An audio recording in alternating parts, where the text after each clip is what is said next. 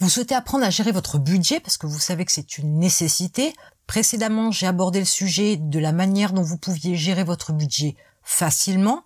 Aujourd'hui, je partage plutôt une manière de regarder votre budget dans l'ensemble pour pouvoir bien gérer votre budget. Dans cette démarche de bien gérer son budget, ce n'est pas tant savoir comment se priver ou comment économiser son argent. Bien gérer son budget, c'est dépenser intelligemment son argent. Mais il faut voir votre budget dans sa globalité pour voir ce que vous en faites et dans les détails pour pouvoir voir comment vous pouvez améliorer votre manière de dépenser votre argent, comment vous pouvez aussi économiser de l'argent ou épargner de l'argent, et comment vous pouvez utiliser votre argent de manière intelligente pour pouvoir éventuellement générer un revenu supplémentaire. Mais aujourd'hui, on va plutôt regarder le budget dans son ensemble, de manière à ce que vous puissiez mieux gérer votre budget dans sa globalité. Je vais aborder neuf points particuliers concernant la gestion de votre budget. Point numéro 1, ne vivez pas au-dessus de vos moyens. Ça paraît aussi simple que ça.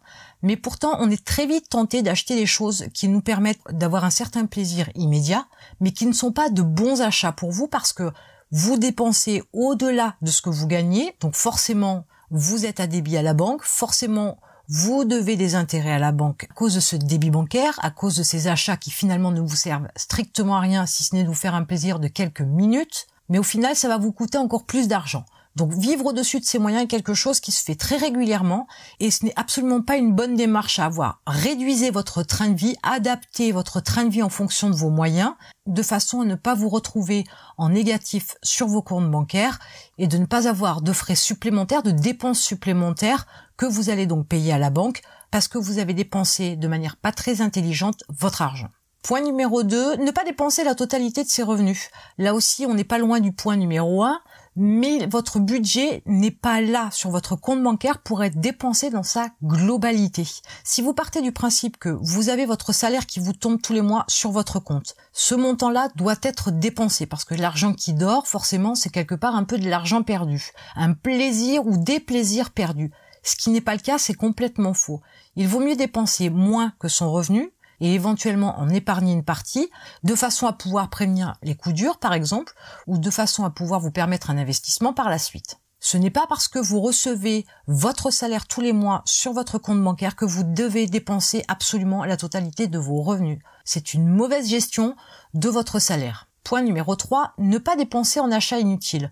J'en ai parlé un petit peu au point numéro 1. Bien souvent, vous achetez des choses qui vous sont inutile. Vous le faites parce que vous en avez envie, vous le faites parce que c'est à la mode, vous le faites parce que ça fait un moment que vous y pensez, vous vous dites que c'est le bon moment, que vous avez les moyens de le faire. Sauf que une fois que vous avez fait cet achat, que vous avez le plaisir de l'avoir acheté, le plaisir de l'utiliser un certain laps de temps, très vite vous vous apercevez que vous vous en êtes passé avant, vous pouvez vous en passer aujourd'hui. Et votre achat devient complètement inutile. Donc là aussi, vous êtes sur une mauvaise gestion de votre budget. Point numéro 4. Ne pas payer plus cher un service ou un produit. Quelquefois, vous êtes impatient d'acquérir quelque chose. Prenons l'exemple d'une paire de chaussures.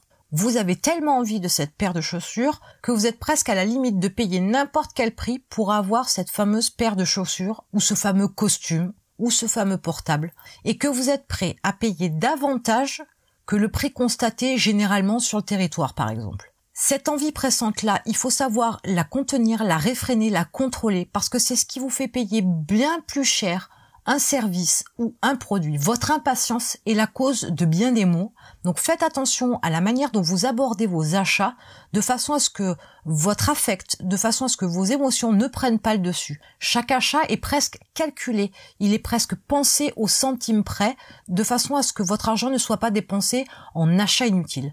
Faites attention au prix que vous payez vos produits et vos services dans l'empressement parce que vous ne pouvez pas attendre. Votre impatience pourrait vous coûter extrêmement cher. Point numéro 5. Ne faites pas de crédit à la consommation. Il y a de très nombreux ménages qui finissent en faillite personnelle parce qu'ils ne peuvent plus payer leur crédit à la consommation.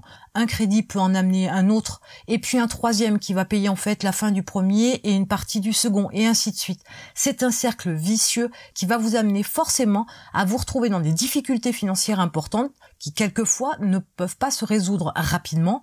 Donc vous allez vous contraindre une fois de plus à passer des mois à ne pas pouvoir payer ce que vous devez payer, tout ça parce que vous avez des crédits à la consommation. C'est une très mauvaise gestion de budget que d'emprunter pour pouvoir consommer. Point numéro 6, ne pas confondre besoin et envie. Vous avez peut-être envie d'une baguette et vous avez peut-être aussi envie d'une paire de chaussures. La paire de chaussures, vous n'en avez pas besoin.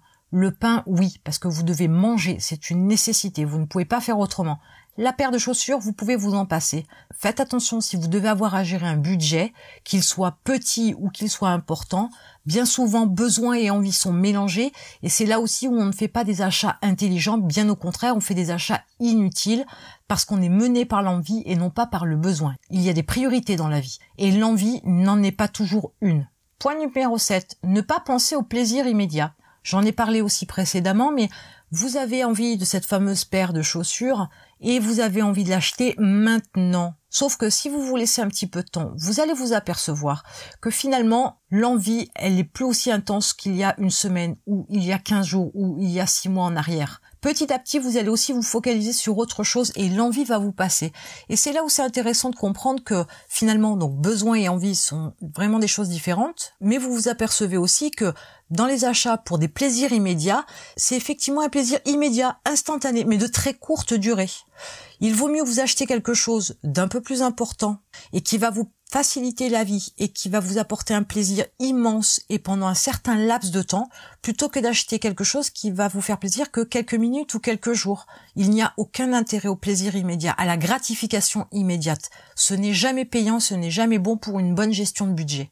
Point numéro 8, ne pas faire des économies en pensant vivre mieux tous les mois. Alors vous avez décidé de faire des économies en grappillant sur la nourriture, en grappillant sur votre forfait téléphonique, etc. Sauf que, au final, l'argent que vous avez économisé, vous en faites quoi? Vous le dépensez? Si vous le dépensez, dans ce cas-là, vous avez pensé que faire des économies pouvait vous permettre de vivre mieux. Comme vous l'avez dépensé, vous ne vivez pas mieux, vous avez juste déplacé le budget d'un poste à un autre, mais au final, vous dépensez tout. Donc quel est l'intérêt de faire des économies? Aucun intérêt. Il vaut mieux partir du principe que vous devez mettre cet argent de côté pour l'investir, plutôt que de le dépenser, bien évidemment.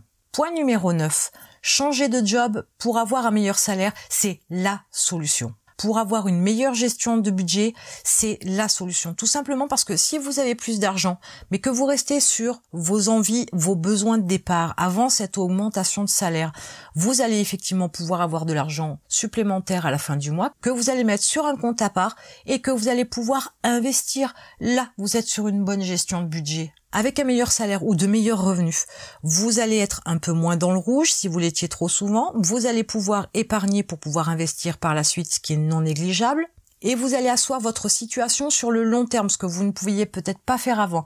Mais on oublie souvent qu'on peut gagner plus, on peut gagner plus en changeant de job.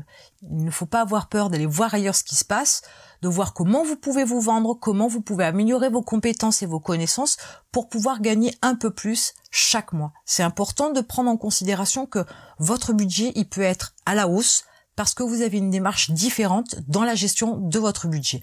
N'oubliez pas une chose, les économies ne sont pas ce qui vous permettra de vivre mieux, ça c'est important. Elles vous permettent de dépenser votre argent autrement, c'est tout. Elles ne vous permettent pas d'investir si vous restez dans l'optique de payer moins tous les mois. Pensez plutôt à une approche d'épargne cette approche-là va vous permettre de faire les choses différemment. Si vous définissez le montant qu'il vous faut pour vivre, le loyer, le téléphone, la nourriture, etc. Si vous définissez la somme que vous voudriez gagner tous les mois, à partir de ce moment-là, avec ces deux bases-là, vous êtes capable de définir ce qu'il vous faut faire pour avoir ce que vous voulez et le montant que vous souhaitez, et il vous faudra alors en conséquence agir. Conclusion. Bien gérer son budget est une chose importante. 2. Ne pensez pas économie, pensez épargne.